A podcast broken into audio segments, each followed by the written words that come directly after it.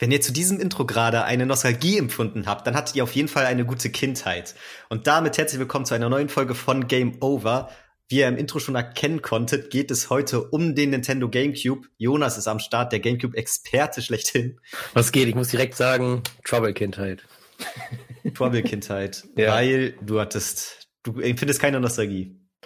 Natürlich Nostalgie muss man empfinden, weil wegen dem Gerät einfach, aber ich habe das Gerät halt nie gehabt. Also ich habe die Konsole nicht gehabt, ich habe damit nicht gespielt als kleines Kind. So deswegen kann ich halt nicht dieses Retro-Gefühl haben oder diese Nostalgie haben, wie wenn man es halt hatte. Ja, ist ja auch nicht schlimm. Ähm, okay. Ich habe das Gefühl, selbst Leute, die nicht damit gespielt haben, für die ist der Sound trotzdem irgendwie ikonisch. Der wurde ja danach auch gefühlt so ein Meme oder man hat ihn irgendwie trotzdem mitbekommen. Und irgendwie ist es auch einfach so ein geil eingehender Sound, so der ins Ohr geht und irgendwie hängen bleibt oder? Keine Ahnung. Ja, man kennt ihn auf jeden Fall, ne? Also diese Box, die da dann dieses G im Endeffekt aufbaut. Ja, äh, gleichzeitig eine Box. Gesehen hat das, glaube ich, schon jeder. Ja, das ist ja auch der Gag, glaube ich, dann, ne? Ja. Das also, ist halt ein Cube, der da sich so hin und her, der wackelt da so hin und her und baut dann G, Gamecube, wow. Ja, designtechnisch einfach ein Meisterwerk, muss ich sagen. Ja. Aber bevor wir da zu hart drauf einsteigen, erstmal eine Frage müssen wir ganz kurz klären. Sagen wir heute der, K der Gamecube oder die Gamecube? Oder was sagst du? Der Gamecube. Der Gamecube, ne, wegen der Spielewürfel. Ja, ja. Man kann vielleicht noch so sagen, die Gamecube-Konsole, aber wenn man Konsole nicht sagt, finde ich auch, ist der so das richtige, ja. der richtige Artikel. Ähm, aber lass noch nicht zu hart auf den Gamecube einsteigen, denn tatsächlich war ja vorgestern in der Nacht von Donnerstag auf Freitag eine neue Nintendo Direct, richtig kurzfristig einen Tag vorher angekündigt und ich denke, wir können die Folge jetzt so ein bisschen dafür nutzen, da noch mal ein paar Sachen zumindest so zu, zu sagen. Jonas hat die gar nicht gesehen, aber ja. ich kann dich ja ein bisschen abholen und. Ich musste ja, arbeiten. sagen, nee, was mich so interessiert hat. Ja, ist ja nicht schlimm. Und eine Sache ist erstmal die, die, witzigste, die witzigste, über die. Aber da eine Sache habe ich mitbekommen, glaube ah, ich. Fuck, die hast du mitbekommen. Mit dem Mario-Film? Ja. Ach fuck. Da wollte ich dich so überraschen. Ich hätte voll interessant gefunden, wie du darauf reagierst so. Ja, das ist das ist überall auf, auf Social Media, ganz ja. ehrlich. Also also dass Chris Pratt halt äh, dann Mario spielt oder spricht, das habe ich zum Beispiel noch nicht ganz gecheckt, was das jetzt für ein Film wird. Aber so, dass sie einen Film drehen und dann da ein Castingliste schon rausgehauen haben, das habe ich alles mitbekommen. Mhm. Ist ein Animationsfilm mhm. von Illumination, also von den Minions-Machern. Oh. Und aber die haben ja auch ein paar andere Filme gemacht. Also ich glaube, viele Leute denken bei Illumination direkt so, ah fuck, der Minions-Humor geht mir auf den Sack und haben schon direkt nicht so Bock. Aber das ist schon trotzdem ein sehr, sehr gutes Animationsstudio. Ja, also ich, ich würde gerade sagen, ich glaube, vom Inhalt her wird Nintendo niemanden da an die, an die Bücher ranlassen. Äh, und bei Illumination muss man sich dann, glaube ich, eher ein bisschen darauf konzentrieren, dass wahrscheinlich ja, der einfach deren, deren Wissen und deren Künste von der äh, Animation halt dann genutzt werden. Die Story wird wahrscheinlich immer noch relativ Nintendo intern geschrieben. Gehe ich mal von aus. Ja, ich glaube schon, dass es eine Kombination aus beiden ist, weil gerade wenn es so in Richtung Film geht, dann weiß ich nicht, ob Nintendo da auch so richtig das Know-how hat, da so eine richtig geile Spannungskurve und alles so reinzubekommen. Ich glaube, es ist eine krasse Zusammenarbeit, wo Nintendo aber auf jeden Fall raufguckt, dass da jetzt nichts ist, was ja, wodurch sich Mario im Nachhinein nicht mehr so krass vermarkten lässt oder so, dass er jetzt irgendwie Schimpfwörter benutzt oder so ein Scheiß. Also ja. die werden da schon krass ihr Auge drauf haben, was da genau drin vorkommt. Hm, ja, aber an sich ist es ein Animationsfilm. Chris Pratt spricht Mario, was viele natürlich erstmal so ein bisschen, also es ist jetzt gefühlt auch wieder so ein Meme.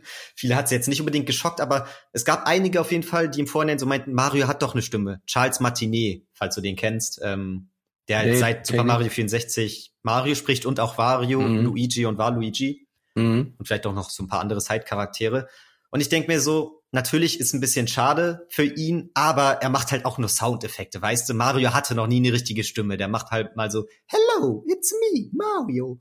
Und so. Und den dann auch direkt eine ganze Sprecherrolle für einen Film zuzumuten und Mario auch die ganze Zeit so sprechen zu lassen, ist, glaube ich, eine schwierige Sache. Es wird allgemein interessant zu sehen, wie sie Mario jetzt reden lassen, weil sie wollen ihm, glaube ich, auch nicht eine nervige Kackstimme geben. Er soll schon normal viel reden können, ohne dass es dir auf den Sack geht. Er soll aber vielleicht trotzdem noch diesen italienischen ähm, Akzent, Dialekt haben. Ähm, Akzent an der Stelle. Ähm, vielleicht, denke ich zumindest, ich weiß es nicht, vielleicht wollen sie auch ein bisschen vom Stereotypen weg, keine Ahnung. Aber ich fand ganz cool, dass sie zumindest erwähnt haben, dass Charles Martini trotzdem noch in dem Film mit vorkommen wird und so ein paar Gastrollen haben wird. Also sie haben ihn nicht vergessen und wollen ihn dadurch irgendwie trotzdem würdigen. Deswegen fand ich es ein gutes Zwischending. Und ich glaube, viele, die sich da beschweren, die haben nicht so ganz auf dem Schirm, wie das dann auch so ja, synchrontechnisch funktioniert. Ich weiß nicht, ob er jetzt einfach Mario wirklich einen ganzen Film hätte sprechen können. Die Frage ist ja auch, was für eine Sprechrolle Mario hat. Also ich meine, steht er da und hat dann wirklich richtige Dialoge, wo er ganz lange irgendwas erzählt oder mit Leuten diskutiert, oder wird er wieder nur ein paar One-Liner raushauen? Also ja, wenn er gesagt, dass er viel reden wird. Ja, ja, okay. Wenn er nur halt nur ein paar One-Liner rausgehauen hätte, ähm, dann hätte ich es sogar eher verstanden, wenn man halt den, den aktiven Sprecher schon genommen hätte. Aber wenn man, wenn du halt sagst, du willst das eh ein bisschen anders aufmachen, möchtest ja Mario und den anderen wahrscheinlich auch noch ein bisschen mehr Tiefe geben und sowas, dann macht das halt Sinn, denen auch eine neue, neue Stimme zu geben, um dann halt so ein bisschen, vielleicht wollen sie auch den Film dann so ein bisschen erwachsener wirken lassen dadurch. Jetzt nicht, nicht so richtig erwachsen wahrscheinlich, aber halt so, dass du dann, äh, keine Ahnung, den dir als 16-Jähriger, wo du ja immer in so einer komischen Phase bist, so alles muss cool sein, dass du ihn dir trotzdem angucken kannst. Mhm. Glaube ich auch. Das wäre auf jeden Fall das Ziel. Und ich habe auch Bock auf den Film, muss ich sagen. Hast du den Rest des Casts auch mitbekommen? Äh, ich müsste mir die Liste mal angucken. Ich glaube, eine Frau war noch interessant, den Rest kannte ich nicht. War ich, bin ich mir gerade nicht sicher. Es wurde eigentlich nur eine Frau vorgestellt, nämlich die, die Prinzessin Peach spricht. Ich weiß gerade nicht mehr, wie sie heißt, aber die kennt man, das ist die Hauptrolle aus Das Damen Gambit. Oder Gambit. Gambit von, also diese Netflix-Serie mit dem Schach, falls du die gesehen hast. Äh, Habe ich nicht gesehen, aber ich weiß, dass es sie gibt. Also Wo wenn man sie sieht, denkt man auf jeden Fall so, das passt ganz gut. Und interessant ist noch, also auf jeden Fall das Interessanteste für mich sind noch so Seth Rogen und Jack ähm, Black. Jack Black. Jack Black spricht Bowser, Bowser und Seth Rogen Donkey Kong. Das fand ich irgendwie sehr witzig, so zu sehen. Ich, äh, Charlie Day spricht Luigi, den kenne ich jetzt nur so vom Hören her. Und ja, kann ich die Folge überhaupt? Also der Name sagt mir gerade gar nichts. Muss ja eben nachgucken. Anya Taylor Joy. Ja, Achso, genau. ja, stimmt. Ja, du hast ja gerade gesagt, was sie macht. Noch Idiot. Ja, genau. Die hat äh, Damen Gambit und die hat aber viel mehr gemacht. Blit hat sie mitgespielt. Den habe ich auch gesehen. War die nicht auch bei Game of Thrones irgendwie mal dabei? Sieht zumindest so aus. Nicht. New Mutants habe ich gesehen, nee, steht hier nicht. hat. Weiß nicht, manchmal Geht kommt dann ja auch ein Gesicht einfach bekannt vor, so. Ja. Irgendwer war noch interessant. Mario. Film, Cast. Hier, der, der Toad spricht, das ist so ein Comedian aus. Keegan Michael Key. Genau, genau. Den finde ich irgendwie auch ganz funny, wie der das machen wird. Allgemein sich das so vorzustellen. Ich denke mir halt so, ist jetzt Todd so ein, oder Toad so ein Comic Relief? Ah ja, den kenne ich. Wird irgendwie so voll funny? Wird da so einer auf Black gemacht? Ich habe keine Ahnung. Das ist ja irgendwie, ich kann es mir kaum vorstellen, weil Nintendo halt auch immer dieses Hardcore politisch korrekte ist und ich mir kaum vorstellen kann, wie sie dann da irgendwie auch geilen Humor reinbringen, ohne dass dann direkt gesagt wird, oh, kann Toad das wirklich sagen oder ist das jetzt so, keine Ahnung, too much? Ja, insgesamt, also ich habe halt überhaupt keine Ahnung, wie der Film aussehen soll am Ende.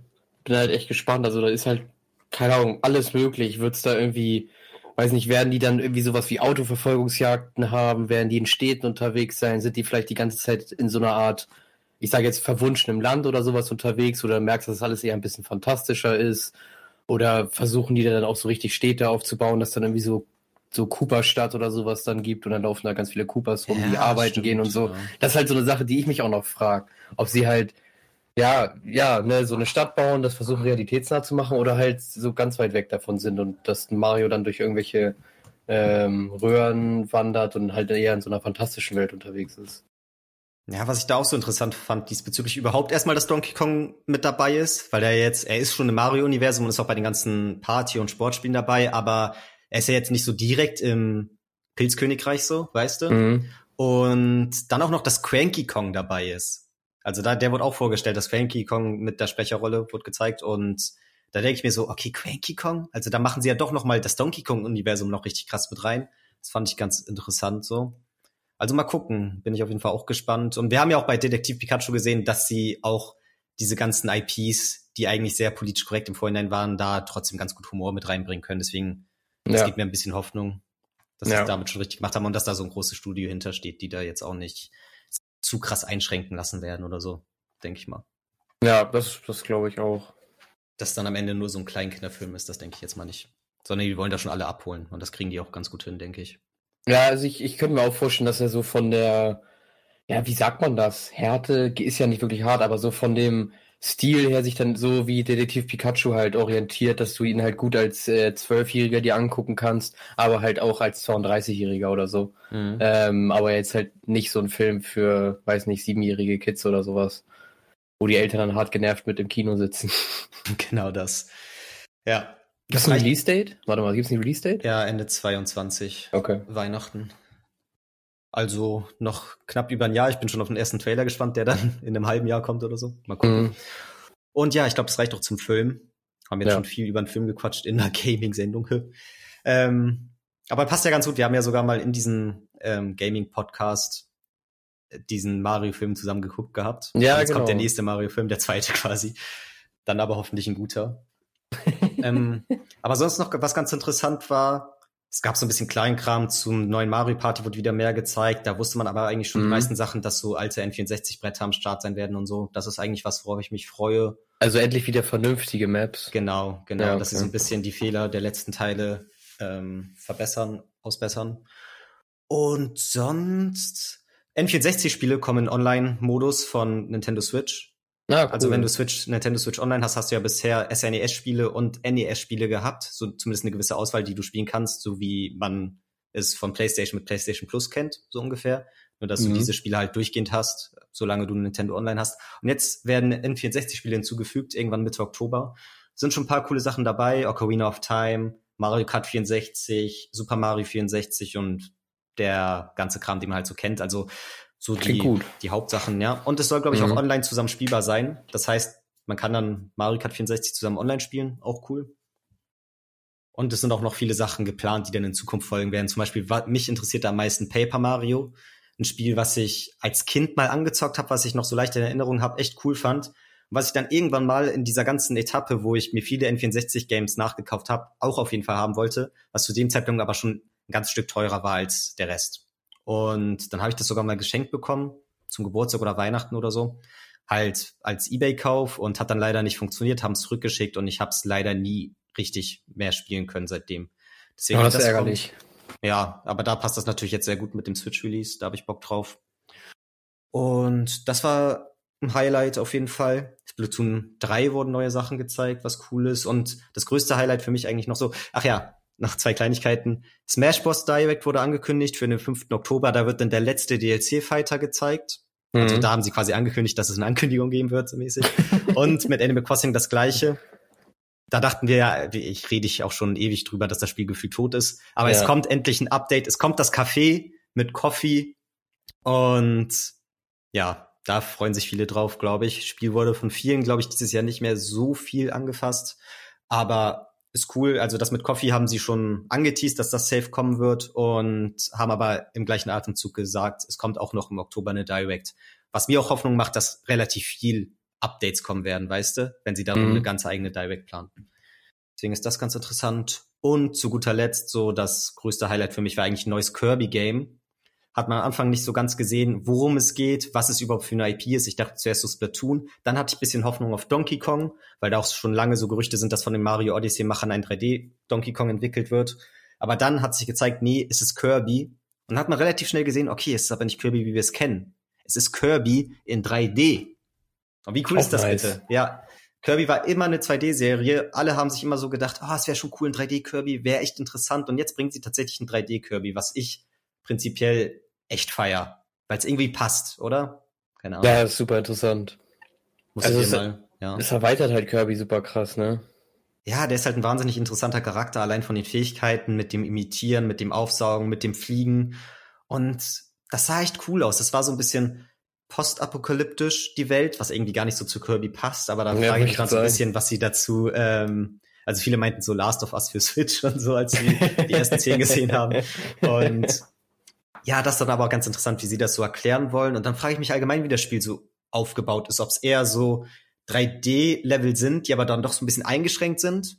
So von wegen, okay, du hast aber rechts eine Barrier und links eine Barrier und nur in diesem Bereich kannst du dich bewegen oder ob sie wirklich das so ein bisschen Open World machen, weißt du? Mhm. Das war noch nicht so ganz klar. Aber egal, was es am Ende ist, ich hab Bock drauf und find's cool.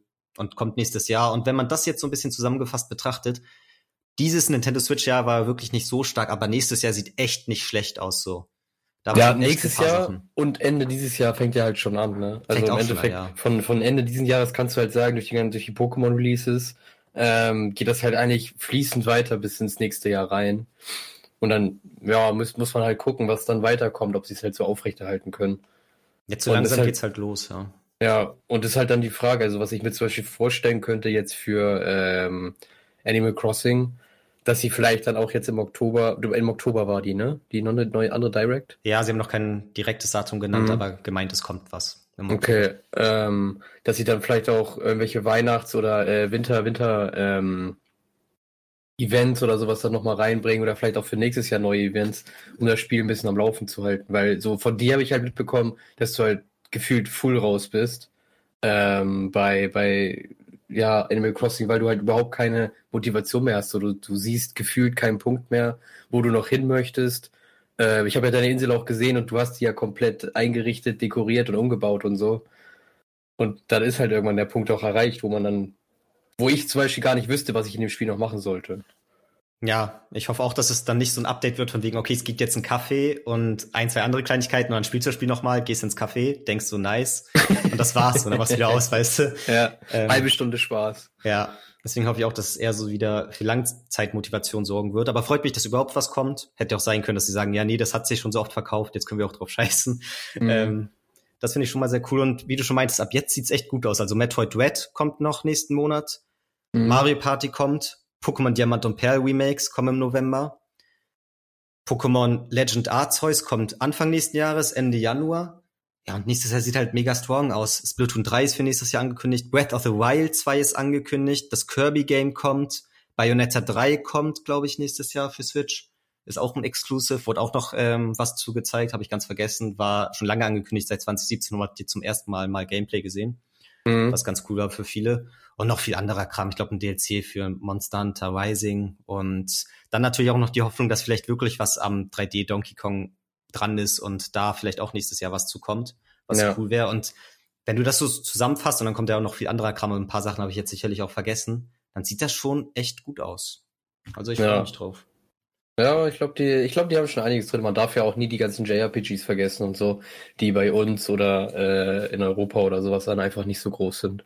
Aber ich glaube, die haben schon, also mit der Switch, das ist eine ziemlich, ziemlich starke Konsole. Auch Jetzt, von den Spielen her, muss man einfach sagen mittlerweile. Jetzt wäre ein guter Zeitpunkt, sich eine anzuschaffen, würde ich sagen.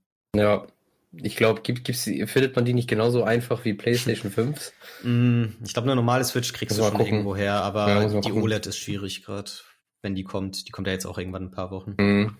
Habe ich auch so null auf dem Schirm mit dem Release, wird auch so ein bisschen low-key gehalten, habe ich das Gefühl. Die sagen da gar nicht so viel zu, aber ist ja jetzt kein großes Ding. Ja, vielleicht haben die Schiss, dass sie die irgendwie nicht delivern können oder so. Kann sein. Die ist auch ja. bei Amazon überall ausverkauft, habe ich schon mal gesehen, nur interessenshalber. Mhm. Aber genug zur Switch. Kommen wir zurück in die, oder reisen wir zurück in eine vergangene Zeit, nämlich die des Nintendo GameCubes. Eine schöne Konsole, eine tolle Konsole. Das fängt schon beim Design an. Also ich feiere irgendwie das ganze Konzept dahinter, dass es einfach ein Cube ist, dass der einen fucking Griff hinten hat, dass du die Konsole mitnehmen kannst. So, also ich weiß nicht, wann das jemals jemand gemacht hat, aber allein so das Prinzip dahinter finde ich irgendwie witzig, oder? Also es wurde auf jeden Fall auf der Vorstellung gemacht. ja, safe. Ich glaube auch, ist glaube ich wirklich so, dass Miyamoto damit reingekommen ist und die erstmal ja. so am Griff gehalten hat. Ja, ja, so, so war das, dann hat er die auf den Tisch gestellt. Weißt du das noch? Hast du das gesehen? Oder ja, ich habe hab das irgendwann mal. Nee, ich habe ich hab das mir irgendwann mal angeguckt, dass er da halt so reinkam und das war so ein großes Ding, dass er das so halt an diesem Henkel gehalten so auf den Tisch gestellt hat und da haben die auch über diesen Henkel geredet. So, dass die ja auch, weil die, weil die ja so geil klein ist. So. Ist auch so, ja.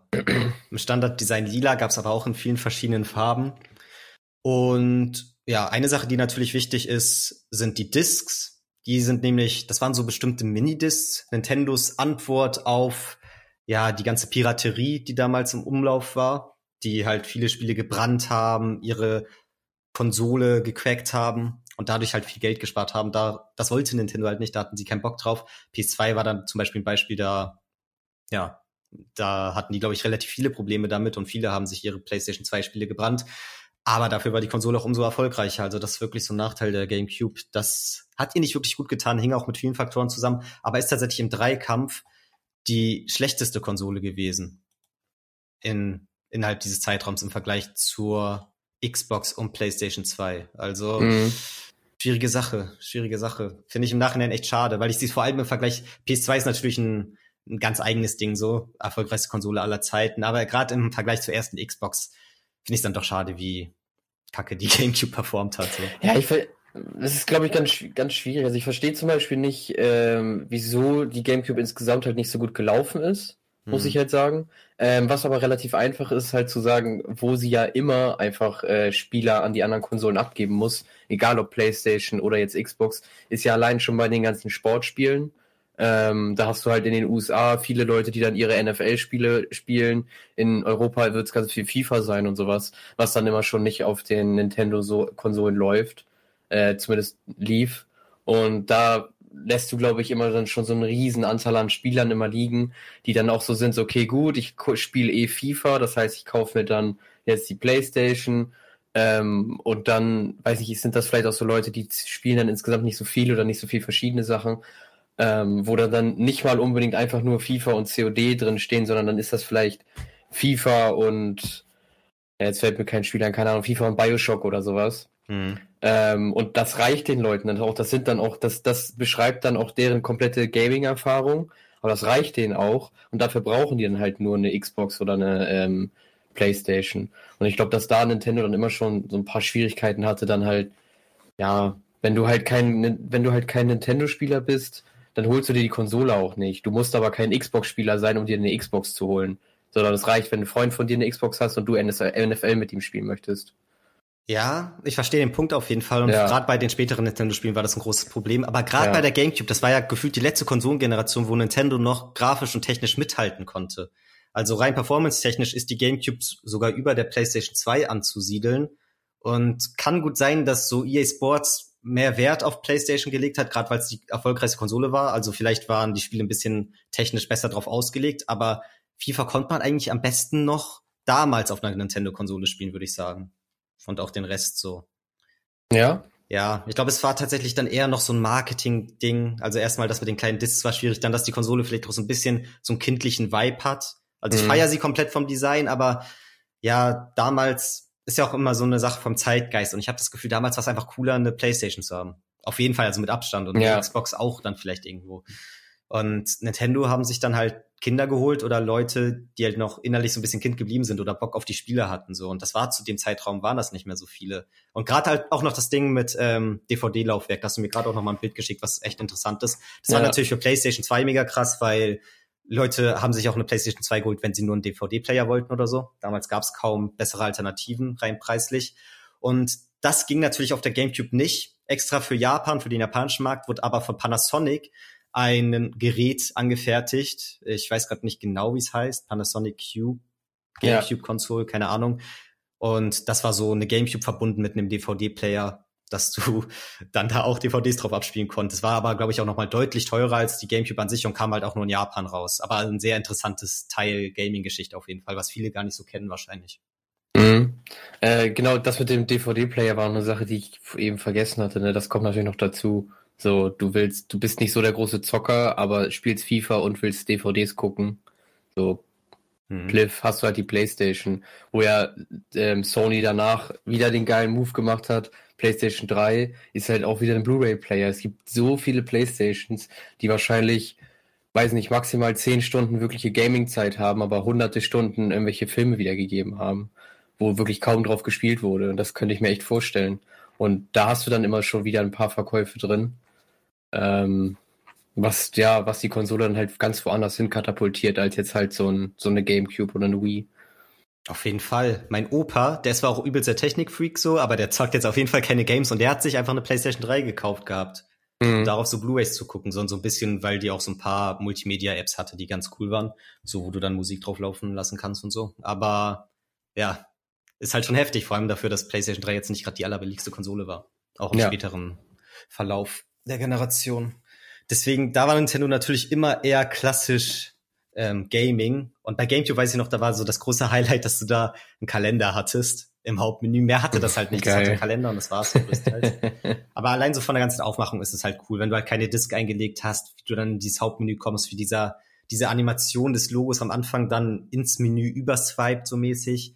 Und die ganzen Sounds, wenn ich das jetzt heutzutage höre, da kriege ich irgendwie fast schon so ein bisschen Gänsehaut. Das ist irgendwie einfach cool gemacht, wie jedes Memory Card Icon oder jedes Spiel, was du hast, ein eigenes Icon hat, so in der Memory Card Ansicht. Das gab es, glaube ich, auf den Konkurrenzkonsolen auch, aber ist trotzdem mhm. immer so ein cooler Touch gewesen. Das gibt's halt heutzutage nicht mehr so richtig. Ja, heutzutage, heutzutage ist das halt alles viel cleaner, ne? Also ich, Ich finde das auch immer so ein bisschen, wenn man sich jetzt halt auch insgesamt im Internet oder mit Technik ein bisschen umgibt. Das war früher halt alles noch so ein bisschen rougher. Man musste ein bisschen mehr gucken, wo man jetzt hinklickt, was man macht. Und heutzutage ist halt alles sehr clean, sehr aufgeräumt. Ähm, ja, versucht immer sehr schön auszusehen, sehr viel zu zeigen und sehr viel Atmosphäre zu geben. Und damals war das halt einfach alles noch ein bisschen anders, ein bisschen runtergebrochener, weil die Leistung nicht da war, aber der Anspruch auch nicht unbedingt da war. Also man musste das noch nicht so machen.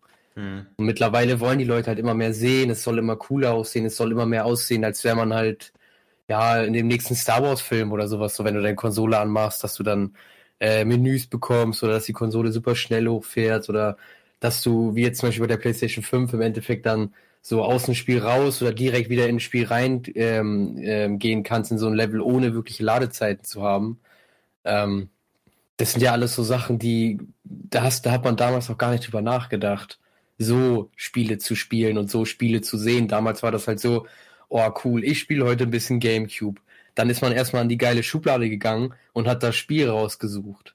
Ja. Weißt du? Wenn das, weil, weil das meistens äh, dann vielleicht nicht in der Konsole drin ist, weil man die vielleicht immer rausgeholt hat nach dem Spielen oder man weiß, dass man letztes Mal äh, Mario Party gespielt hat, aber jetzt will man alleine weiterspielen, deswegen holt man die Zelda-CD da raus oder Minidisc. Ähm, das ist ja auch eine Sache, die du heute kaum noch machst. Also ich kaufe noch viel Retail, du ja auch. Ähm, aber das geht ja auch mal mehr da über, dass die Leute einfach nur ihre Playstation anmachen, dann mit dem äh, im Endeffekt im Menü das Spiel auswählen, dann geht's los. So, das ist ja auch noch eine Sache, die die alten Konsolen für mich immer noch ein bisschen anders macht oder so ein anderes Feeling gibt. Ja, damals war es halt direkt so zocken, ne? Ja. Und nicht mehr dieser ganze Kram drumherum, der ja auch teilweise ein bisschen auf die Nerven geht, wo du so denkst, okay, jetzt sind erstmal wieder acht andere Installationspakete, die irgendwie gedownloadet werden müssen und da muss ich mich erstmal wieder durch fünf Sachen durchklicken, bis ich überhaupt zum Spiel komme.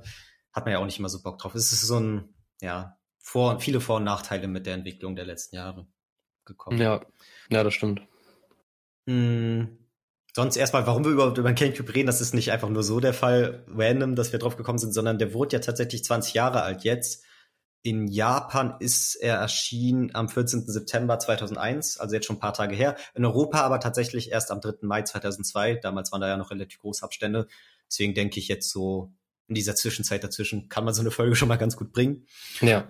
Und ganz interessant natürlich auch der Controller. Erzähl mal ein bisschen vom Controller, weil ich glaube, den lieben wir beide. Ja, also ich finde den Controller super interessant. Ähm, man muss aber ja auch insgesamt sagen, dass ja die GameCube auch bekannt ist für viele verschiedene Controller.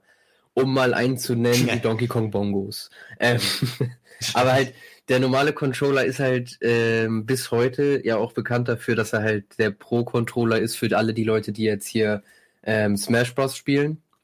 So, die kaufen sich dann halt extra noch GameCube-Controller oder irgendwelche nachgebauten GameCube-Controller, weil da wohl das irgendwie der geilste sein soll.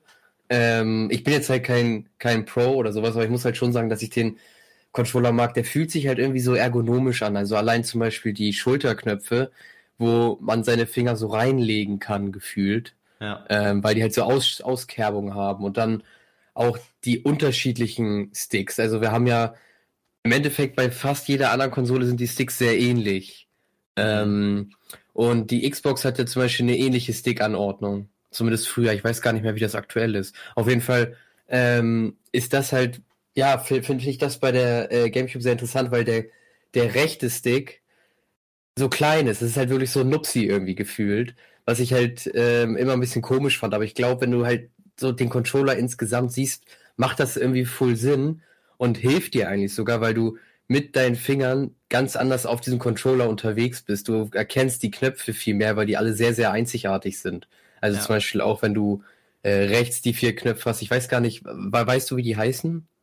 A, B, X, Y. Ah, okay, A, B, X, Y. Auf jeden Fall. Ich glaube, A, B sind ja dieser große grüne Knopf und der äh, kleine rote. Ja. Die erkennst du halt direkt. Und XY sind ja die beiden, die, ich sage jetzt mal so Augenbrauen-Shape-mäßig sind, ja. um den grünen Knopf rum. Die erkennst du halt auch sofort. So, wenn du mit dem Finger darüber fummelst. Und das ist ja auch zum Beispiel eine Sache, die halt ganz anders ist als bei anderen Controllern, weil da sind meistens die Sticks beide gleich, äh, zumindest ähnlich. Und auf jeden Fall die Knöpfe, aber sind auf jeden Fall alle gleich.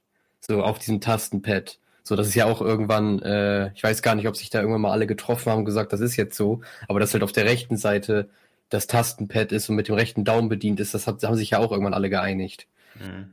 Ja, das ist mega der wichtige Punkt, finde ich, weil sie halt auch so ein bisschen diese ähm, Knöpfe anhand ihrer Wichtigkeit anders ja designt haben, weißt du? Mhm. Der A-Knopf ist der wichtigste, wird am meisten genutzt, ist ganz groß. B, bisschen unwichtiger, bisschen mehr für Special-Attacken vielleicht oder irgendwelche anderen ähm, Aktionen. Klein, links, bisschen darunter, unterm A-Knopf. Und X und Y halt auch noch mal es ist halt irgendwie auch anders aufgebaut. Die sind halt auch nicht einfach in irgendeinem Dreieck oder Quadrat oder so nebeneinander, mhm. sondern es hat alles gefühlt so viel Sinn, wie der mhm. Controller aufgebaut ist. Ich feiere das auch. Die ersten Schultertasten, glaube ich, im Gaming, die halt Spielraum haben, die du nicht einfach nur drückst, sondern die du bisschen mehr und weniger eindrücken kannst und die da am Ende noch mal richtig einrasten. Das war auch zum Beispiel für Super Mario Sunshine mega wichtig, wo du mit L2, glaube ich, oder R2, ich bin mir nicht sicher, ich glaube L2 ähm, spritzt du ja Wasser und wenn du den ähm, die Schultertaste nur leicht gedrückt hältst, kannst du dabei auch laufen. Und in dem Moment, wo du sie komplett durchdrückst und einrastest, bleibt Mario automatisch stehen und du kannst mit dem linken Stick dann steuern, wo du hinzielst.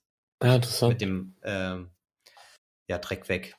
Mhm. Das war zum Beispiel ein sehr wichtiger Aspekt. Ein bisschen komisch ist, dass die nur eine R1-Taste haben quasi, also RZ hieß das, glaube ich. Also auf der ja. linken Seite nicht, das war da meistens für das Aufrufen von Maps und so. Verstehe ich dann aber nicht ganz, warum sie da nicht symmetrisch bleiben.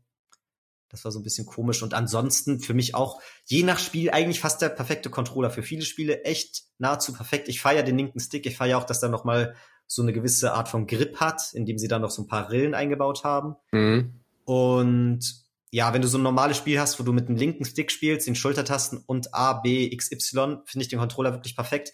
Das Einzige, was ich ein bisschen kritisiere, ist, ach ja, und was ich auch noch ganz gut finde beim linken Stick, das ist nicht einfach nur so rundherum dass du da mit 360 Grad läufst, sondern diese Umrandung, in der der Stick quasi einrastet, ist so ein Achteck, glaube ich, oder? Ja, 2, stimmt, 3, 4, stimmt. 5, 6, ja. 8, genau. Und das heißt, dann kannst du halt noch ein bisschen krasser regulieren, ob du jetzt 45 Grad laufen willst oder so, weißt du?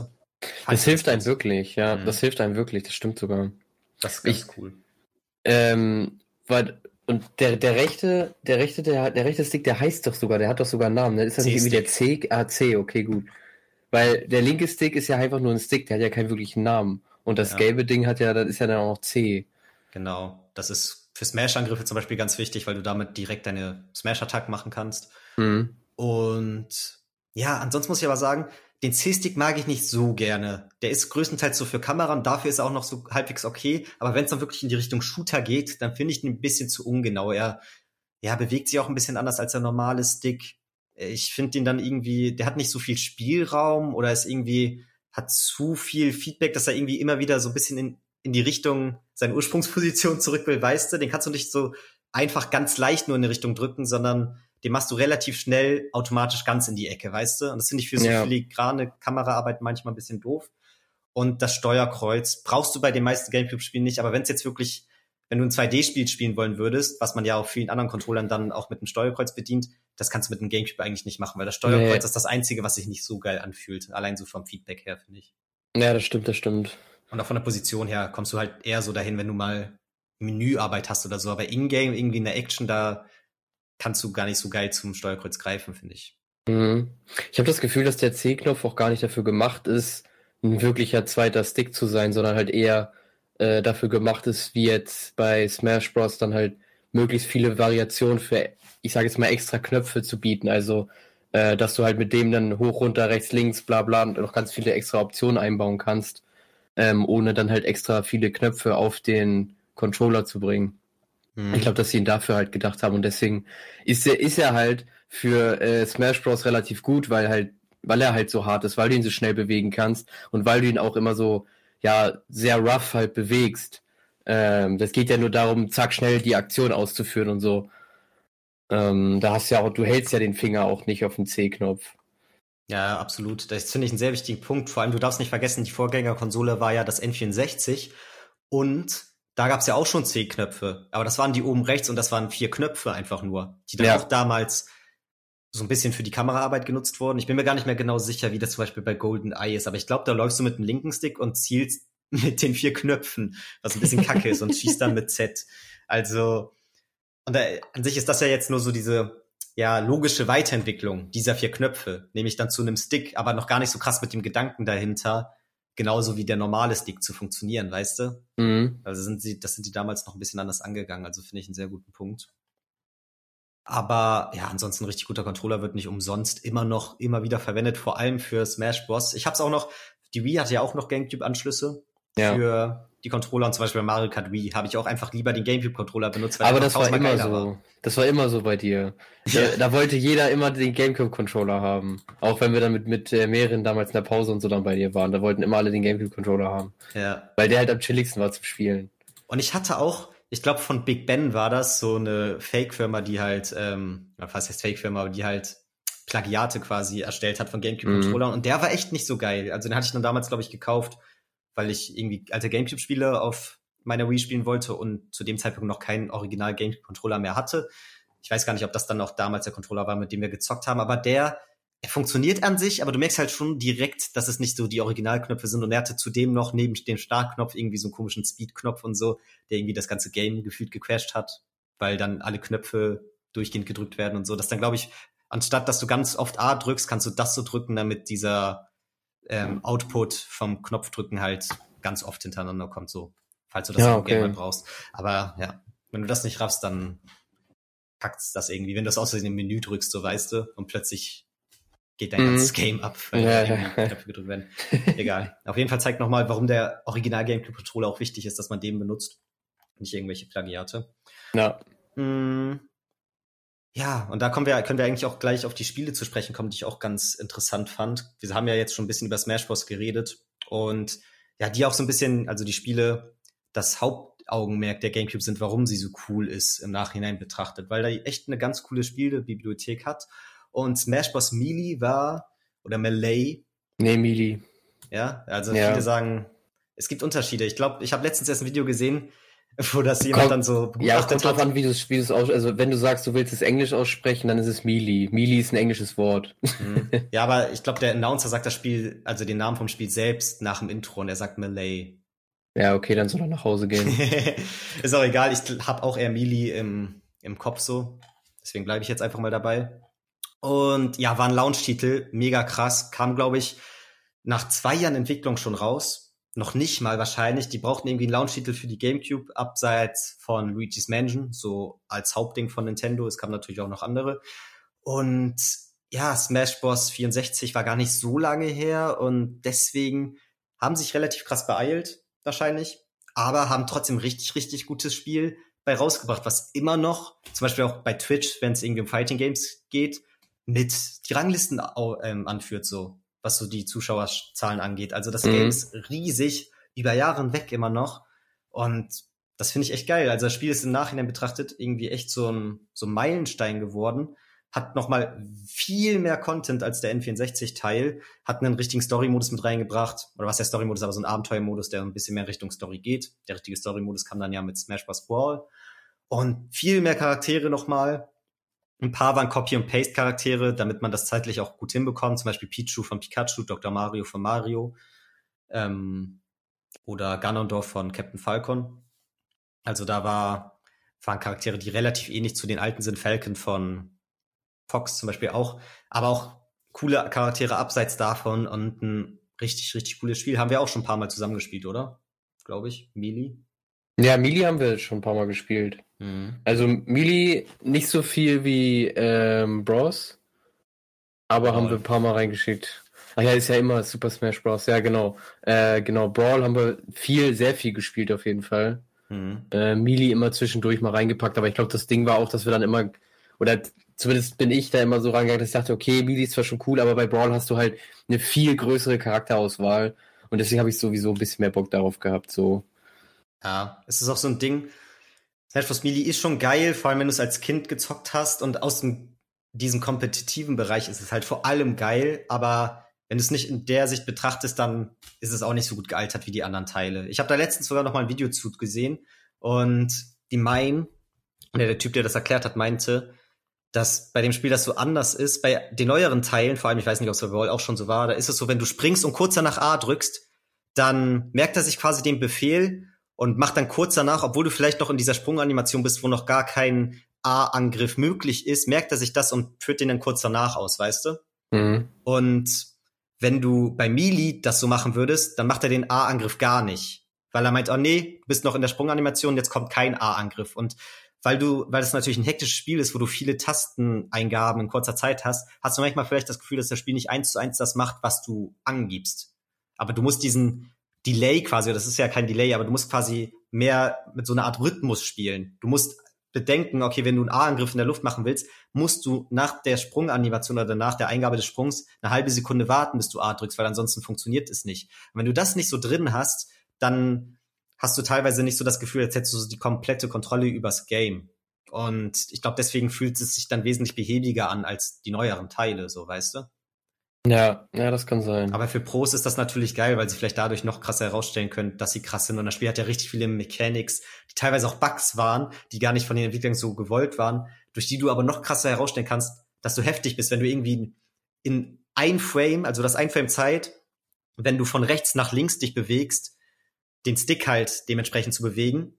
Also in ja, keine Ahnung. Du musst es halt so schnell machen, dass es nur ein Frame lang dauert, weil dann überspringst du so eine gewisse Animation, die Umdrehanimation und kannst halt noch schneller fighten. Und in so einem kompetitiven Ding ist natürlich wichtig, dass ja du so wenig Lag-Moment hast wie möglich, wo du gegrabt werden könntest oder so. Und ja, dann ist es, dann musst du halt ultra krank am Controller abgehen, so weißt du. Und deswegen ja. ist das Spiel auch kompetitiv immer noch so riesig.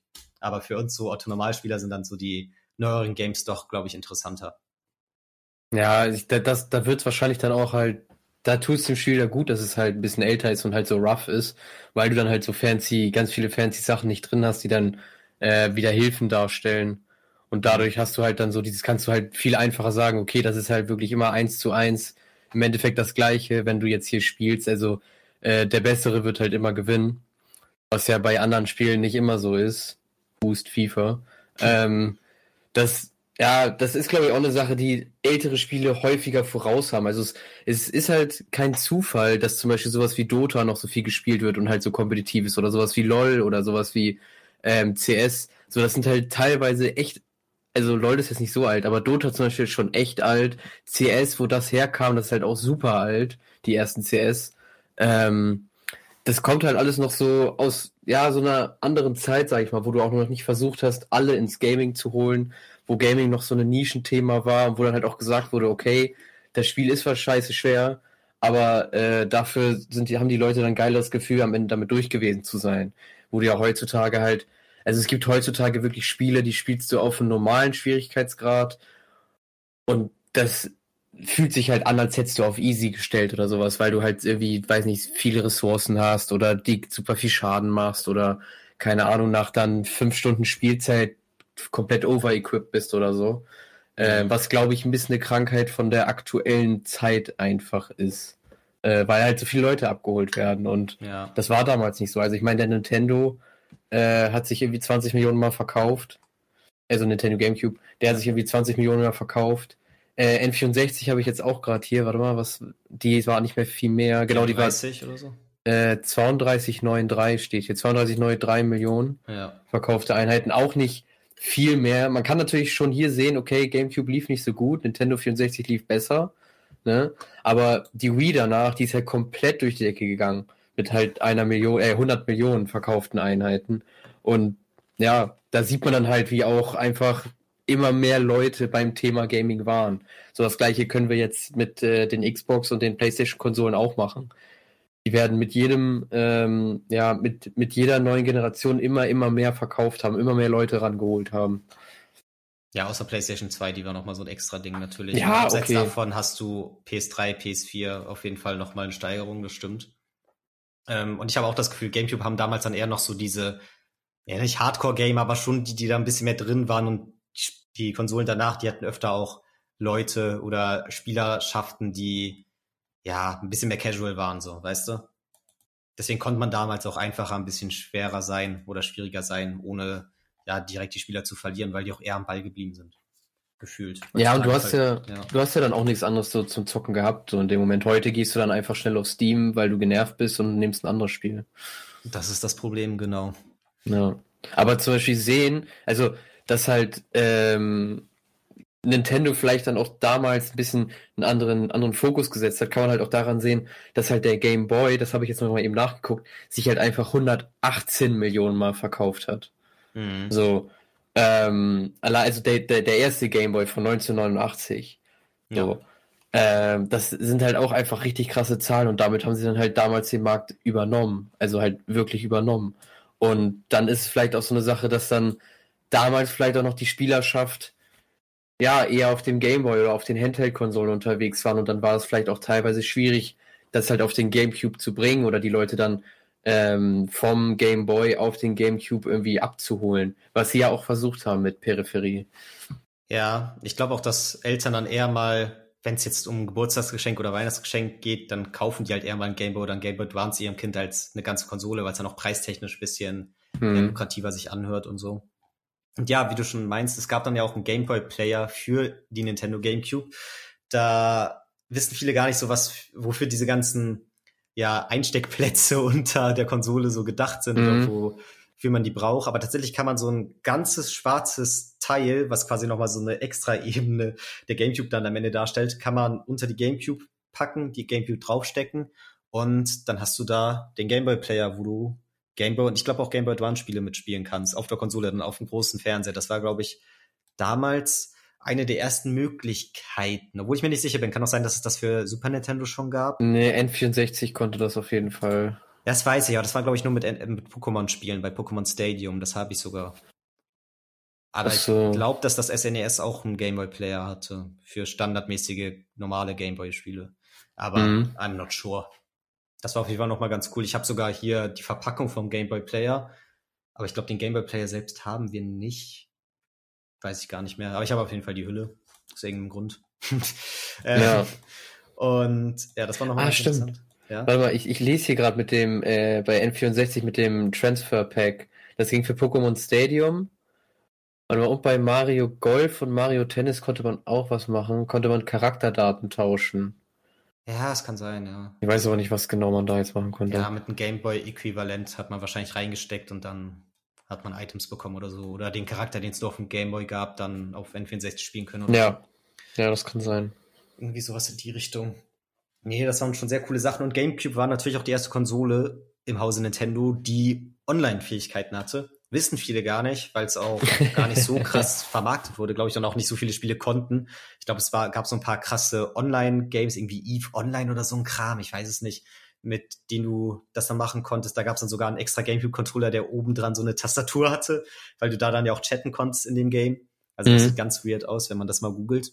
Und Mario Kart Double Dash war da ein großes Ding für, wo du das mitmachen konntest. Aber ja, habe ich auch erst jetzt so im Nachhinein mitbekommen, habe ich damals jetzt nie so live erlebt und so richtig online war dann, glaube ich, erst groß bei Nintendo mit Nintendo DS und Wii, wo das dann viele wirklich genutzt haben. Aber damals war es auch schon möglich, ist ja auch interessant zu erwähnen. Ist ein bisschen ähnlich, also das ist ja die Story, die zieht sich ja komplett durch über alle Konsolen. Ähm, das ist ja bei der Xbox, ich weiß gar nicht, bei der Xbox bin ich mir gar nicht sicher, aber bei der PlayStation 2 ja auf jeden Fall auch so, dass die alle schon, ich mache Anführungszeichen, internetfähig waren. Aber es war halt auch so runtergebrochen, dass das teilweise viel zu kompliziert war einfach und deswegen super viele Leute das gar nicht genutzt haben, es nicht wussten oder sich halt einfach nicht damit auseinandergesetzt haben, weil sie gedacht, gedacht haben, scheiß drauf, dann fahre ich halt einfach rüber zu Georg und spiele mit ihm oder sowas. Mhm. Äh, anstatt das halt online zu machen, weil das den Leuten damals zu anstrengend war. Ich weiß gar nicht, ich glaube, bei Xbox gab es das auch schon, ne? Bei der ich ersten Xbox. Auch. Ich glaube auch. Ja, also PlayStation 2 auf jeden Fall. Und ich glaube auch damals musste man bei der GameCube zumindest ähm, die dann in den Telefonanschluss stecken um darüber Internet zu ziehen. So weißt du, da gab es es noch gar nicht so krass mit WLAN bei Konsolen. Ja, das ist wieder so 90s. Mhm. Ja, ist echt, ist ganz witzig so im Nachhinein. Ja, und ansonsten waren halt noch ein paar Spiele auf jeden Fall erwähnenswert. Luigi's Mansion. Ein mhm. cooler, cooler Release-Titel auf jeden Fall. War vielleicht auch für viele ein bisschen komisch, die dann eher so mit dem großen Mario-Klassiker gerechnet haben. Nach Super Mario World für SNES e und Mario 64 für N64. Aber finde ich sehr, sehr cool, dass Luigi auch mal ein eigenes Spiel bekommen hat, dass die ganz so ein eigenes Ding damit gemacht haben auch eine eigene IP gegründet, die sich ja immer noch weiter durchzieht. Luigi's Mansion 3 kam für Switch raus vor zwei Jahren circa, glaube ich. Ja, und, und da war es doch auch äh, Release-Titel, oder? Nee, nee. Nee? Nee, das kam. Die Switch gibt's ja seit 2017 und das kam vor zwei Jahren, glaube ich. Ach so. Aber ja, cool, dass es überhaupt noch weitergeführt wird. Finde ich äh, einen sehr coolen Titel, der auch grafisch bis heute richtig gut gealtert ist. Also finde den richtig toll, wurde auch für 3DS geremaked Fand ich dann ein bisschen unnötig, ehrlich gesagt, weil zu dem Zeitpunkt schon Luigi's Mansion 2 für 3DS existiert hat. Das war einer der etwas seltsamen letzten 3DS-Titel, bevor der Handheld eingestellt wurde. Ja, aber trotzdem sehr cooles Spiel. Relativ kurz, hat aber auch viel Wiederspielwert und so mit so einem Highscore-System. Echt nice. Und ja, dann lass mal zum Gamecube-Spiel kommen, was du auch kennst. Hau einfach mal irgendwas raus, was wir ja, also, zusammen gespielt haben. Ja, also Melee haben wir zwei zusammen gespielt, ähm, Smash Football haben wir gespielt. Sehr geil. Ähm, Pokémon Snap. Nee, Pokémon Snap. Pokémon ist, ist N64, oder? Ja, Pokémon Snap ist N64. Ja, ja. Wir haben letztens Pokémon XD gespielt, als du bei mir warst. Ja, genau. Da habe Was heißt Pokémon letztens? XD mal reingeguckt. Aber ich, da habe ich halt davor nie. Ähm, und sonst, keine, sonst habe ich gar nicht so viel Verbindung. Wie gesagt, ich bin ja eh nicht so ein Nintendo-Guy. Äh, da hast du mich ja weit, äh, am weitesten reingeführt, außer jetzt halt Pokémon, äh, wo ich halt selbst schon drauf gekommen bin damals. Ähm, und Mario Party vielleicht. Der Handheld-Kram halt, ne? Wie ich schon meinte, ja, sind genau. die Kinder dann doch eher drin gewesen. Ja, das war halt, also da, da bin ich halt dann genau dadurch halt, oder waren meine Eltern dann halt so unterwegs, dass sie sich halt gedacht haben, so hier komm, äh, kriegt der Junge einen Gameboy oder dann hatten wir halt irgendwann einfach so Gameboys, ähm, Gameboy Advance. So, und dann ging das halt da erst weiter. So, wir hatten zwar eine PlayStation 2, aber das war dann so die PlayStation 2 des Hauses, sag ich mal. Das haben halt alle genutzt, haben auch meine Eltern mitgespielt. Die haben da auch immer ähm, Rayman haben die da gespielt. Ja. Und auch noch so ein paar andere Spiele. Und ja, so dann, dann hatten halt mein Bruder und ich unsere Gameboys und irgendwann unsere ähm, äh, unsere DSs, Nintendo DS. Äh, meine erste Konsole habe ich mir selbst gekauft, meine PlayStation 3. Meine PlayStation 4 habe ich mir auch selbst gekauft. So, mein Rechner habe ich mir auch alles selbst gekauft. Also. Alles selbst erarbeitet ja. hier. Ja, das auf jeden Fall. ähm, das ist ja auch wichtig. Nee, aber da, da ist halt so, dass das, keine Ahnung, das ist ja auch so ein typisches einfach Verhalten von Familien oder Eltern, ne? dass man halt guckt, okay, man hat vielleicht eine große Konsole im Wohnzimmer stehen äh, und dann die Kids, heutzutage wäre es wahrscheinlich so, du hast dann irgendwie eine Playstation 5 und jedes deiner Kinder hat dann noch irgend, irgendwie so ein iPad oder irgendein Tablet oder sowas, weil, ähm, weiß ich nicht, Handhelds sind ja heute nicht mehr so wichtig wie jetzt ein Tablet oder so. Aber dass man halt versucht, das so auch ein bisschen aufzuteilen. Und man hat ja auch nicht immer unendlich viel Kohle, um sich alles ranzuholen. Also ich habe jetzt heute heutzutage auch nicht unendlich viel Kohle, um mir jede Konsole immer ranzuholen, jedes Spiel. Ähm, ja. Da sortiert man natürlich immer ein bisschen aus. Und dadurch kommt das dann halt. Was dann aber halt dazu führt, dass du zum Beispiel dann auch, ich sage jetzt mal, in der Videospielwelt anders sozialisiert wurdest als ich oder ähm, ja andere Erfahrungen gemacht hast mit anderen Spielen auch reingestartet bist und so. Ja, stimmt. Ähm, wodurch dann wahrscheinlich sich auch das spätere ähm, ja, Interessen halt so ein bisschen entwickelt haben. Also so hier, ich habe zwar Gameboy gespielt früh und sowas, aber ich habe auch relativ früh dann immer auf dem Rechner von meinem Vater ein bisschen Stronghold gespielt und wahrscheinlich wird das da dann so ein bisschen entstanden sein, dass ich vielleicht sowieso ein bisschen Typ dafür bin, aber das dann auch von da halt noch kenne, einfach so Aufbauspiele zu spielen. Ja, klar, klar. Ähm, ja. Also man trägt doch schon die frühe Kindheit auf jeden Fall. Ja, auf jeden Fall. Und die, äh, die Gamecube zum Beispiel, also ich glaube, wenn ich das erste Mal Gamecube gespielt habe, ich bei dir. Mhm.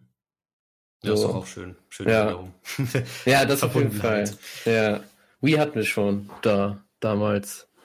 Ich glaube aber auch, dass es, weil du gerade zum Beispiel auch die Playstation als Beispiel genommen hast, ähm, ich habe zum Beispiel einen Arbeitskollegen, die haben sich jetzt letztens eine Switch gekauft, also der hat auch schon zwei Kinder, die jetzt so im Grundschulalter sind, beziehungsweise jetzt in die fünfte Klasse einer gekommen, eine in der dritten oder so.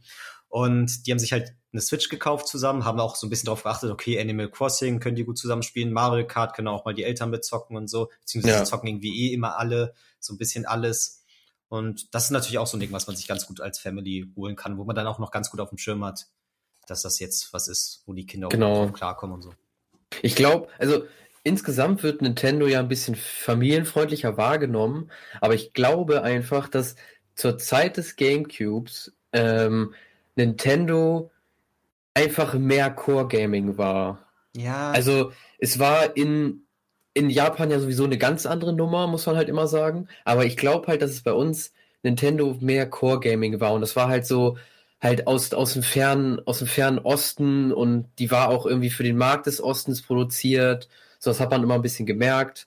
So viele Spiele sind überhaupt nicht hier erschienen, die da drüben vielleicht so den Backbone der Konsole so darstellen, was vielleicht einige Japaner dir erzählen würden, was sie dann da gespielt haben. Die sind hier nie erschienen oder dann nur super spät und so. Und ich glaube, ja, dass Nintendo dann halt mit der Wii wirklich erst diesen Schritt geschafft hat, dann wirklich dieses familienfreundliche darzustellen und damit dann halt ja endgültig so die, die Hauptkonsole dann teilweise in vielen Haushalten geworden ist. Absolut. Wenn du die GameCube mit der PlayStation 2 vergleichst, dann war die PlayStation 2 viel mehr casual. Ja. Gerade mit den ganzen Singster und iToy-Kram und was damals erschienen ist. Und ja, GameCube haben dann eher so die Hardcore-Gamer gespielt im Vergleich oder halt die Kinder, wie du aber schon auch gezeigt hast, die halt nicht mal eben so eine GameCube oft bekommen haben. Ja, ja. dann halt, dann hat man doch eher die PlayStation 2, wo die Eltern und die Kinder gleichzeitig so ein bisschen drauf zocken können. Oder genau. abwechselnd, je nach Game. Gab ja auch viele Kinderspiele dafür. Ähm, ja, das war auf jeden Fall ein wichtiger Aspekt, warum sie nicht so erfolgreich war, aber sie ist natürlich trotzdem gerade deswegen, weil die Games so gut waren, allen relativ positiv in Erinnerung geblieben. Also viele haben dann doch eine krasse Nostalgie zur Konsole entwickelt, was glaube ich auch dazu beiträgt, dass viele Games heutzutage echt wahnsinnig teuer sind. Es gibt ja. kaum Wege, Gamecube-Spiele heutzutage zu spielen, wenn sie nicht gerade geremaked wurden auf neueren Konsolen. Und wie ihr schon gehört habt, die Konsole war nicht so mega erfolgreich und ja, da kannst du echt dir wenig nur noch nachkaufen. Also es gibt natürlich auch so ein paar Ramsch-Titel oder welche, die echt oft produziert wurden und aus irgendeinem Grund einfach nicht so selten sind, die du noch für halbwegs normale Preise bekommst, aber richtig viele sind echt in die Höhe geschossen, vor allem über die letzten Jahre, wo, glaube ich, viele, ja, die einfach jetzt gerade diese krasse Nostalgie mit der Konsole verbinden, halt auch gerade das Geld haben und gewillt sind, es auszugeben, um, ja, die Kindheit wieder so ein bisschen aufleben zu lassen. Also ich habe ja viele GameCube-Titel erst im Nachhinein gekauft. Ich hatte die als Kind, aber wurden damals natürlich immer verkauft, wenn irgendwas Neues kam damit es auch finanziell ein bisschen hingehauen hat, sich das alles leisten zu können. Und nachgekauft habe ich die ja alle so in den frühen 2010ern. Beziehungsweise die Gamecube, die ich jetzt hier zu Hause stehen habe, die gehört ja auch eigentlich meiner Schwester. Die hat sie irgendwann mal zu Weihnachten geschenkt bekommen. Mhm. Ähm, tatsächlich relativ spät. Das war dann so ein Ding, dass ich eine Wii hatte und sie hat dann eine Gamecube bekommen. Irgendwie fand ich irgendwie echt coolen Move. Im Endeffekt wollte sie aber eigentlich eine Wii und am Ende fand ich ihre Gamecube viel cooler als sie selbst. Ähm, mittlerweile ich die halt auch und damals hatte sie irgendwie die Games Mario Double Dash, Animal Crossing, dieser Gameboy, Gameboy Player war halt dabei. Ich glaube, das war's. Den Rest habe ich dann selbst nachgekauft. Und ja, auch jetzt im Nachhinein betrachtet war das echt ein guter Deal, glaube ich, ähm, wie viel damals für die bezahlt wurde, weil danach ist zum Beispiel Animal Crossing für Gamecube mega in die Höhe geschossen. Das kannst du sonst nicht mehr auftreiben und das kostet über 100 Euro. Die Pokémon Games, vor allem Pokémon XD für die Gamecube auch über 100 Euro. Das ist schon heftig, finde ich. Ja, das ist echt krass. Also ist cool, da ein bisschen was zu besitzen, aber auch teilweise ein bisschen ärgerlich, weil eines der coolsten Gamecube-Spiele ist tatsächlich Paper Mario, die Legende vom Ionentor. Ein Rollenspiel oder ein Action-Rollenspiel sozusagen. Ich habe ja eben schon gemeint, dass ich das für N64 echt gern mal wieder komplett nachholen würde. Da kenne ich nur den Anfang ein bisschen, so vage aus meinen Kindheitserinnerungen. Das für GameCube habe ich nie gespielt, aber so von YouTubern und allgemein mitbekommen, wie geil das tatsächlich sein soll. Viele feiern das und ist eins deren Lieblingsgames. Aber das war eins der wenigen, was auch schon in den frühen 2010ern echt teuer war. Auch so an die 100 Euro, mittlerweile das Doppelte so. Und da kommst du halt nicht ran, Alter. Und da will, bin ich auch nicht gewillt, das Geld für zu bezahlen. Also das wird dann auch too much, selbst als Sammler und selbst mit den Gedanken, dass es ja nicht billiger werden wird in zwei, drei Jahren. Ja, aber ja, was ich dann immer so schwierig finde, ist, dass man ja den Hunderter ausgibt und rein theoretisch vielleicht sogar eine Wertmehrung hat, aber da muss es auch wieder verkaufen. Und das dann, du musst dir halt eher dann die Frage stellen, ist es mir jetzt den Hunderter wert, das mir ins Regal zu stellen, weil du, du jetzt zum Beispiel willst das ja nicht kaufen, um es dann in zwei Jahren wieder zu verkaufen und dann irgendwie 50 Euro Gewinn gemacht zu haben, sondern am liebsten würdest du ja damit deine, ja, deine Bibliothek aufbauen und erweitern. So, mhm. und dann, dann finde ich es halt schwierig, wenn du halt sagst, okay, der Wert wird zwar steigen, aber ich will den Scheiß eigentlich gar nicht verkaufen und dann bringt mir das nichts, wenn am Ende meine Sammlung äh, auch viel wert ist, aber ich dann auch super viel Geld dafür ausgegeben habe, was man vielleicht nicht wollte oder vielleicht auch woanders hätte ausgeben können. Ja, das einzige Gute finde ich daran dann halt immer, dass man so denkt, ja, selbst wenn man gerade nicht so, oder wenn man so guckt, wie viel finanzielle Möglichkeiten man hat oder wie viel Geld man hat, kann man auch immer so als Hintergedanken sehen, ja, aber ich habe ja auch richtig viel Wert in meiner Wohnung an sich, so weißt du, in Form ja, dieser Spiele. Aber du hast recht, wenn man sie nicht verkauft, dann bringt dann dieser Wert gar nicht so viel, außer ja. dass er theoretisch da ist. Und ähm, ist auch schwierig, das wieder in Wert zu machen. Also auch mit meinen ganzen Baseballkarten hier und so. Wenn ich die jetzt zum Beispiel alle als Pack verkaufe, kriegst du halt äh, locker nicht so viel Geld, wie wenn man die ständig einzeln verkauft. Zumindest die, die halt wichtig sind. Und das ist bei Spielen ja original das Gleiche. Ne? Wenn du jetzt ein großes Pack verkaufst, wirst du natürlich das zwar einfach loswerden, aber kriegst halt nicht so viel Geld, wie wenn du die einzeln verkaufst. Aber wenn du die alle einzeln verkaufst, dann wird's anstrengend. Ja. Und das ist dann immer wieder die Sache, die du aufwiegen musst. Das stimmt natürlich, das stimmt natürlich. Und dann habe ich auch immer noch so im Hinterkopf, was ist, wenn dann in drei Jahren für irgendeine Nachfolge-Switch oder eine neue Form der Switch oder sonst was dann ein Nintendo Online-Angebot auch Gamecube-Spiele kommen und dann Paper Mario, die Legende vom Ionentor da drin ist. Natürlich ja. hat das Spiel für Gamecube immer noch einen Seltenheitswert, aber ein großer Faktor, warum es so teuer ist, ist sicherlich auch, dass das die einzige Möglichkeit ist, es momentan zu zocken, so weißt du. Das würde natürlich auch den Preis krass senken. Deswegen schwierige Sache. Also glaube ich zumindest, dass den Preis senken würde, rein logisch gesehen. Ähm, also was stimmt nicht für die ganzen OVP und zugeschweißten Dinger, aber halt die, die man dann spielen kann, auf jeden Fall. Ja, gehe ich auch von aus. Aber macht irgendwie auch die Gamecube so interessant, finde ich im Nachhinein, so, dass da auch diese Perlen sind, die gar nicht so leicht zu bekommen sind. Und abseits davon können wir noch ein paar Spiele erwähnen, die ich einfach persönlich sehr feier. Pokémon Colosseum und XD, für mich sehr coole Spiele gewesen. Da war Nintendo noch, beziehungsweise Game Freak oder wen auch immer sie dafür beauftragt haben. Das war, ich weiß gerade nicht genau, wie das Studio heißt, was die Spiele gemacht hat. War irgendwie noch relativ kreativ. Und was heißt kreativ, aber irgendwie war es cool, weil sie so ein bisschen diese Pokémon-Formel hatten mit den Kämpfen, aber noch so ein bisschen, ja, da was anderes mitgemacht haben, dass diese Krypto-Pokémon da drin vor äh, auftauchen, die so eine dunkle Aura haben, dass du trotzdem noch die Kämpfe hast und es nicht so ein Spin-off ist, was in eine ganz andere Richtung geht. Aber es ist trotzdem kein klassisches Pokémon-Spiel. Du hast nicht mal wirklich wilde Pokémon so, hast eine etwas düsterere Story. Das fand ich alles sehr cool als Kind. Allein Kryptologia, guckt euch Kryptologia an, wie cool das aussieht. Ich weiß nicht. ist einfach Legende. Ja, die Marius Sport-Titel waren für die GameCube echt mega cool. Jetzt sagen wir ja. auch richtig oft die GameCube, aber bietet sich im Satz irgendwie teilweise, hört sich das besser an. Ähm, ja. Die waren echt nice. Also Mario Tennis, mega gut. Mario Golf soll auch gut sein, habe ich nie gezockt. Mario Sunshine finde ich ein sehr tolles 3D-Mario. Ist kackt ein bisschen gegen Mario 64 ab, weil Mario 64 so dieser OG 3D-Titel war. Mario Sunshine sehr, ja, viel versucht hat, sehr außergewöhnlich war so, aber danach kam auch wieder Mario Galaxy, was wieder so gefühlt ein Meilenstein war. Und ich finde so insgesamt gesehen, ja, wirkt Mario Sunshine gegen diese ultra krassen Spiele teilweise nicht mehr ganz so gut. Aber teilweise hat es auch fast das spaßigste Gameplay so mit ähm, dem Dreck weg und dieser ganzen Mobilität, die du dadurch hast. Es ist ein schwieriges Ding. Insgesamt würde ich es als schlechtesten 3D-Titel dieser Hauptteile ansehen, aber trotzdem als sehr gutes Spiel. Also ja, der schlechteste unter den Weltmeistern so mäßig, keine Ahnung. Ähm, ich hab's, ich hab's nie gespielt, aber ich mochte immer den Look. Ja, du hast halt direkt so Summer, Summer Vibe, weißt du? Ja. Also das finde ich auch mega cool. Und auch ein bisschen mehr Story für ein Mario Game. Also da hast du auch richtig Zwischensequenzen und so. Und Peach labert sogar ein bisschen und so. Das ist ganz cool gemacht. Na, okay, interessant. Ja. Mm, Mario Double Dash, Mario Kart Double Dash meine ich, ist auch cool, aber wenn man damit nicht aufgewachsen ist, finde ich, kommt man da nicht mehr ganz so krass rein. Finde ich auch einen sehr netten sehr nette Idee mit den zwei Leuten auf dem Kart. Also allgemein dieser Double-Aspekt. Aber mhm.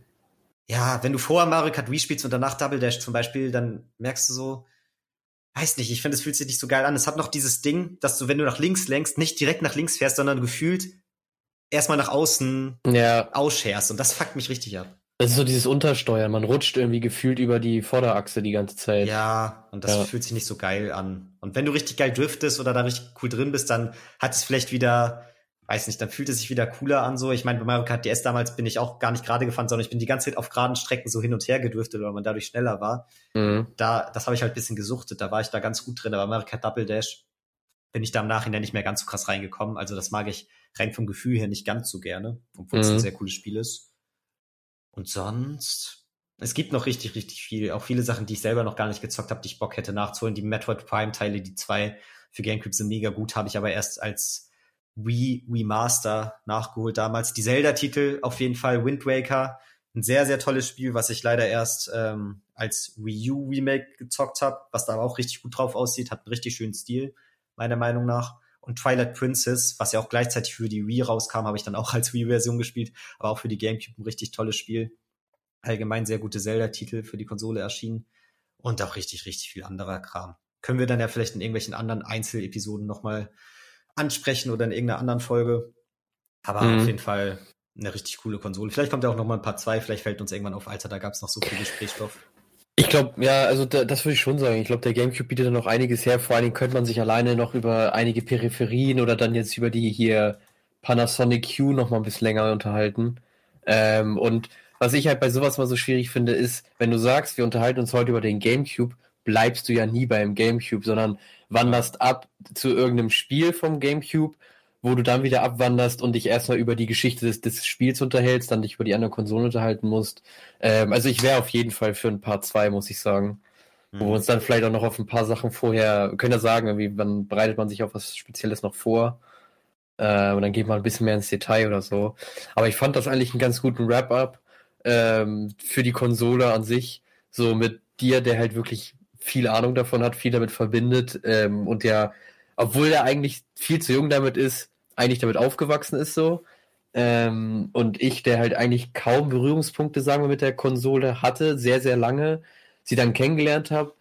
Ja, und mittlerweile, dadurch, dass man ja sowieso dann auch in diesem Gaming-Kosmos drin ist, ist es halt einfach so wie so ein OG. Keine Ahnung, ich habe auch nie Pelé spielen sehen. Ja. Aber ich habe, glaube ich, einen ähnlichen Respekt vor ihm wie andere Leute, die ihn spielen sehen, haben. Einfach nur, weil ich mich mit dem mit Fußball und dem Thema halt dann einigermaßen gut auskenne. Ja, klar, das finde ich einen sehr coolen Vergleich. So. Ja, ist mir gerade so eingefallen. Man darf auch nicht vergessen, der wirkliche Geburtstag von der Nintendo GameCube in Europa zumindest ist ja auch erst Mai nächsten Jahres, glaube ich. Äh, 3. Mai. 3. Mai, genau. Ja. Also da haben wir auch ein bisschen Zeit. Der Geburtstag geht quasi für uns ist jetzt so ein halbes Jahr zwischen Japan und Europa Release, würde ich sagen. Ist sogar länger ja. als ein halbes Jahr, aber egal. Ähm, deswegen wird ja vielleicht immer mal wieder so ein bisschen Gamecube-Content kommen, vielleicht auch mal Folgen zu einzelnen Spielen, wo wir dann ein bisschen mehr drauf eingehen, als einfach nur so, ja, abgepfeffert innerhalb einer großen Episode, weil an sich kann man halt echt sagen, nur der Gamecube ohne Spiele geht ein, zwei Stunden und danach jedes einzelne Spiel nochmal 20 bis 30 Minuten. Ja. Also, man will es ja auch nicht übertreiben. Eben. Deswegen, wie du schon meinst, ist, glaube ich, ein ganz guter Web-Up. Ich hoffe, ihr hattet Spaß bei der Folge und seid bei den nächsten Folgen dann wieder am Start. Ich kann euch so ein bisschen anteasen. Kena Bridge of Spirits wird von mir gerade schon gespielt, also könnte in Zukunft was kommen. Aber immer wenn ich antease, kommt nie was, deswegen ist jetzt auch nicht so. aufbeschwören. Ja. Ja. Aber vielleicht kommt auch eine zweite Gamecube-Folge und sonst was. Wir haben noch viel für dieses Jahr geplant. Ihr könnt gespannt sein und ich hoffe, ihr seid dann wieder am Start bei einer neuen Folge von Game Over. Bis dann. Ciao. Ciao.